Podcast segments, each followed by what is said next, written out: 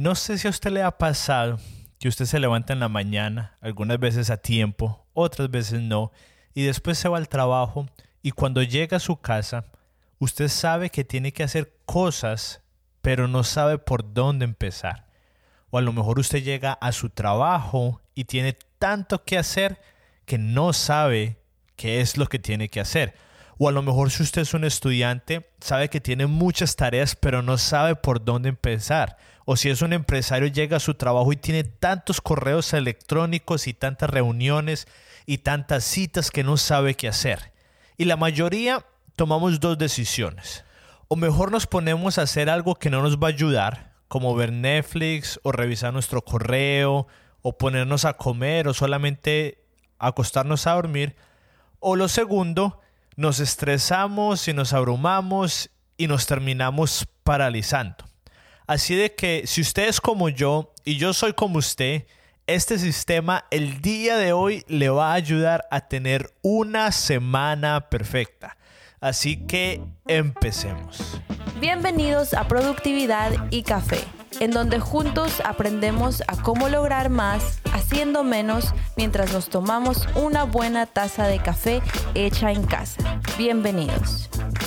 Hola a todos y bienvenidos a Productividad y Café. Gracias por estar aquí conmigo el día de hoy. Mi nombre es David Yepes y para los que nos están escuchando por la primera vez, Productividad y Café es un podcast para los que estamos empezando en esto de la productividad y manejo del tiempo.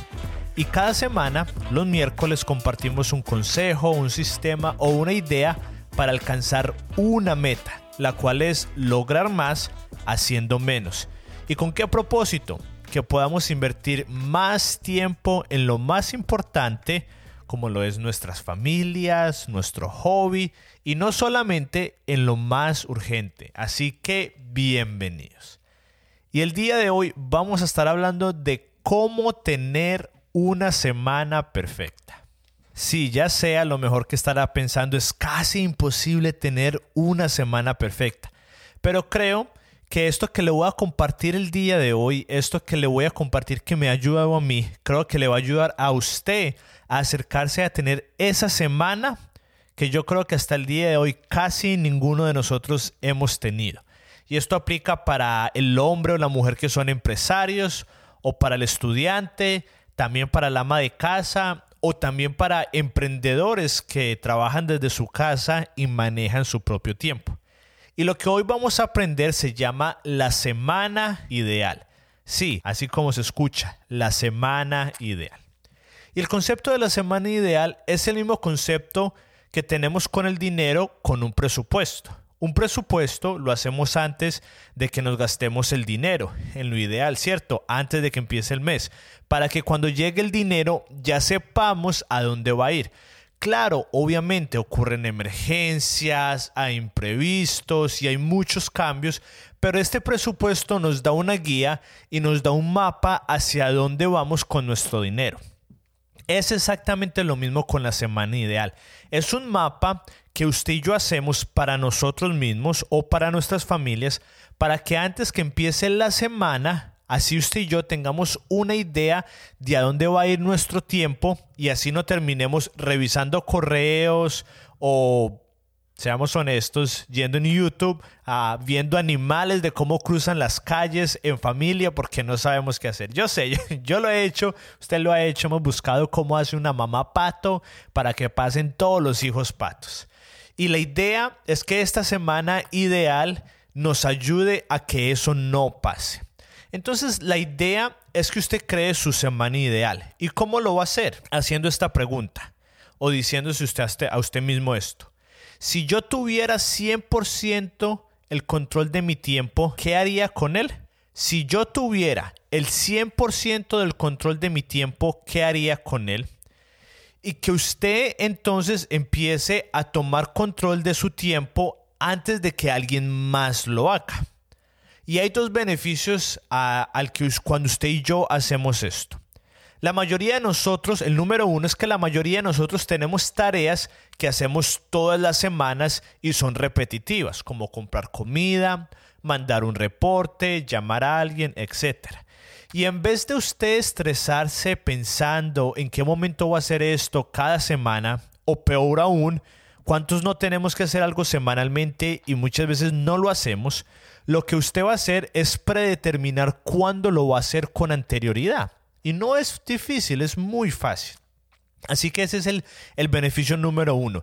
Y el beneficio número dos es que usted y yo ya no vamos a estar gastando mucho tiempo pensando en qué vamos a hacer y cuándo lo tenemos que hacer en ese momento, porque la verdad es que eso nos termina abrumando. A veces tenemos tanto que hacer que decidimos no haciendo nada, sino que en este caso ya sabemos qué vamos a hacer y cuándo lo vamos a hacer y por ende terminamos siendo mucho más productivos.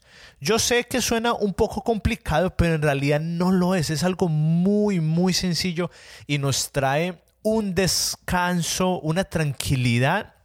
Y, y si es un poco extenso, pero no es difícil. Y entre usted más lo haga, más fácil le va, le, le va a ayudar a hacerlo la próxima vez.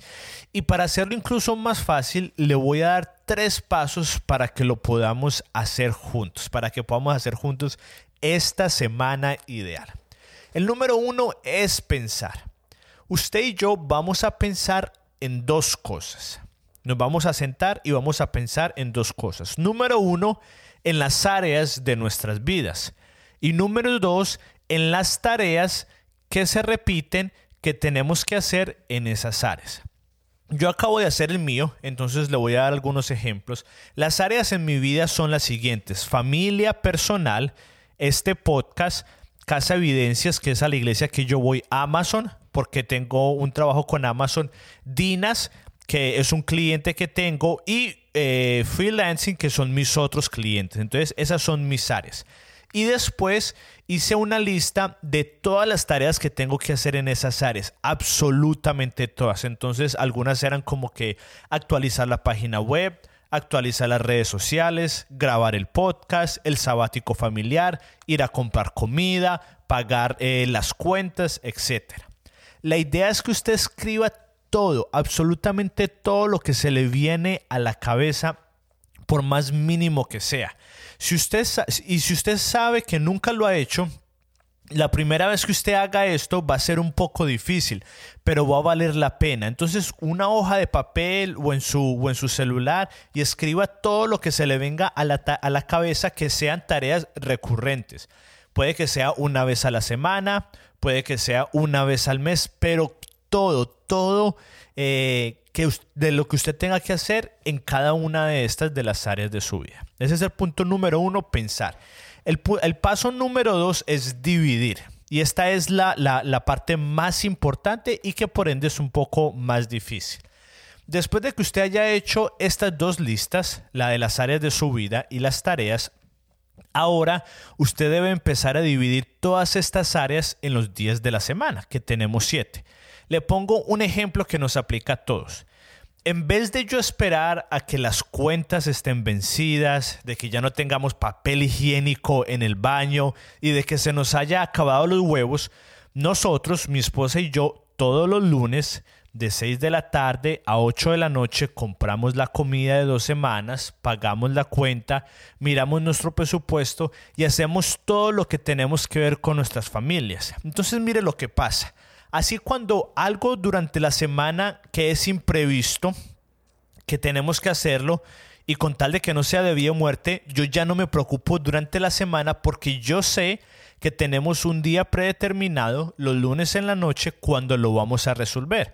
Y solamente me aseguro de anotarlo en algún lado, en mi celular o en un tablero, para que el lunes, durante ese tiempo predeterminado, lo podamos hacer.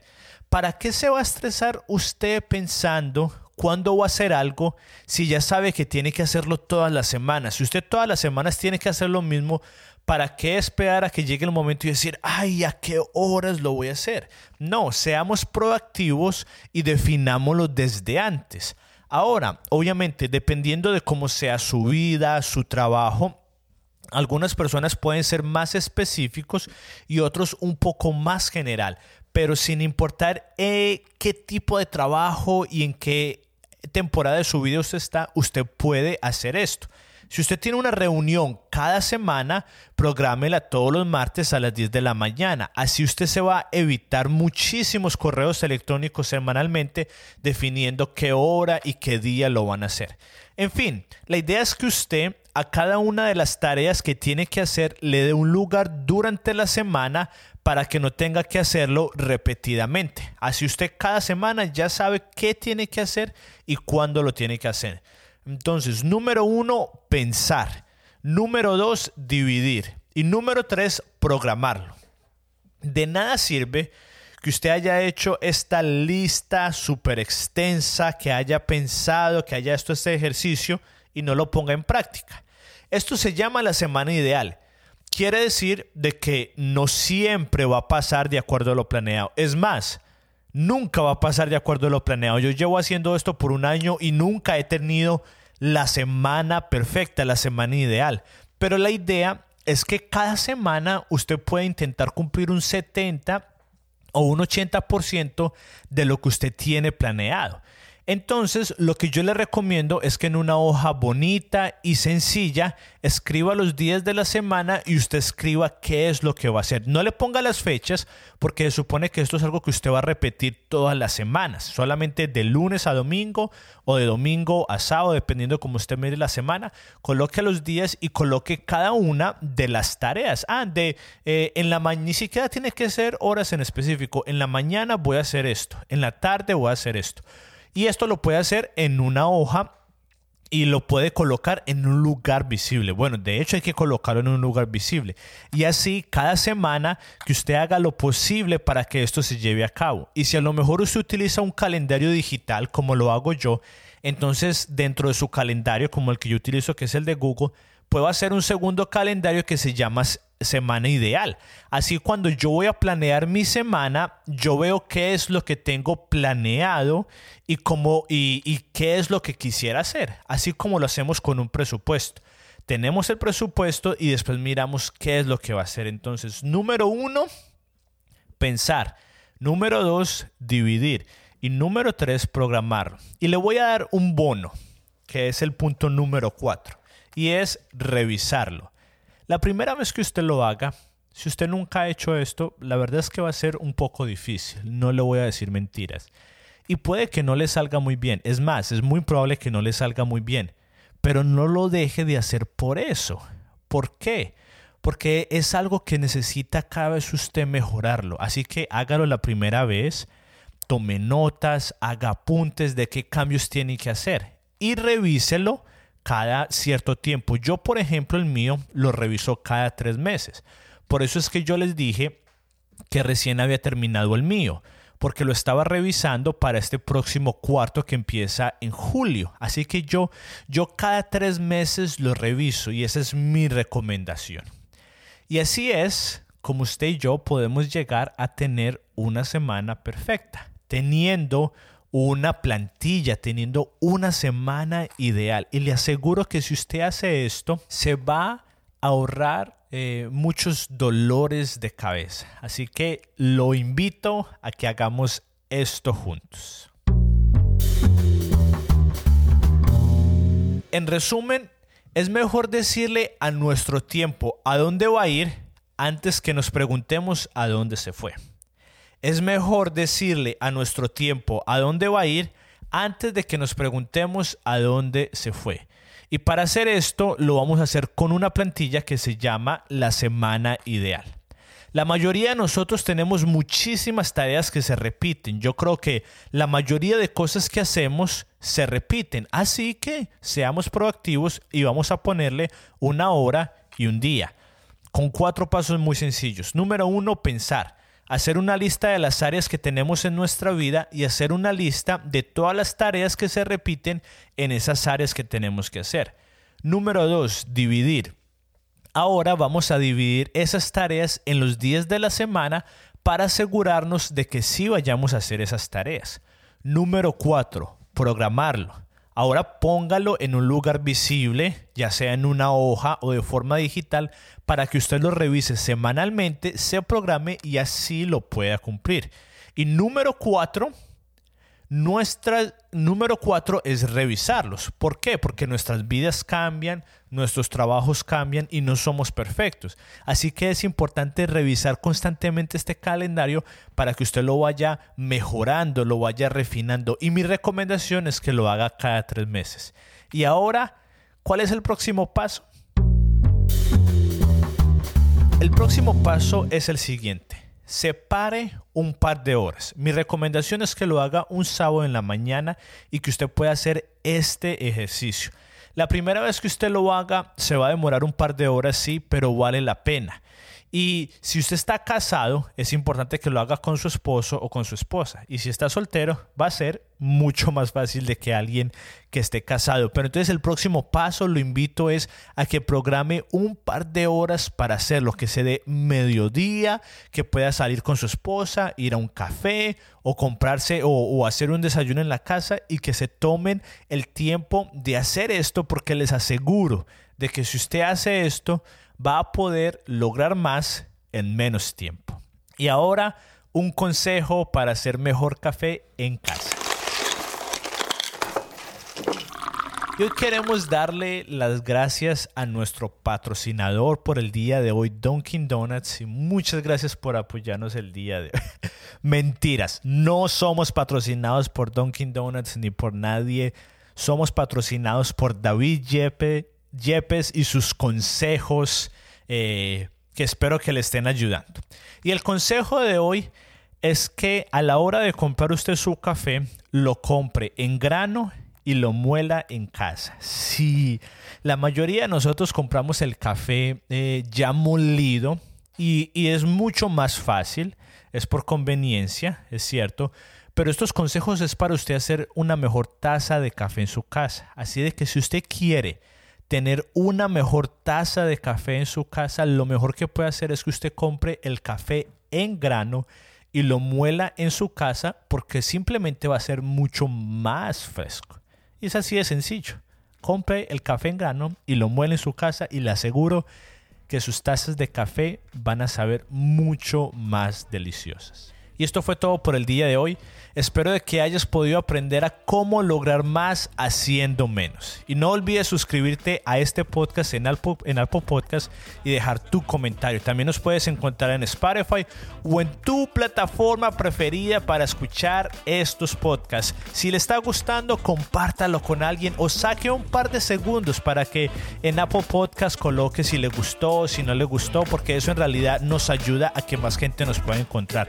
Y recuerde que puede ver todos los links y recursos mencionados en las notas del show. Nos vemos el próximo miércoles y recuerda, crece un día a la vez.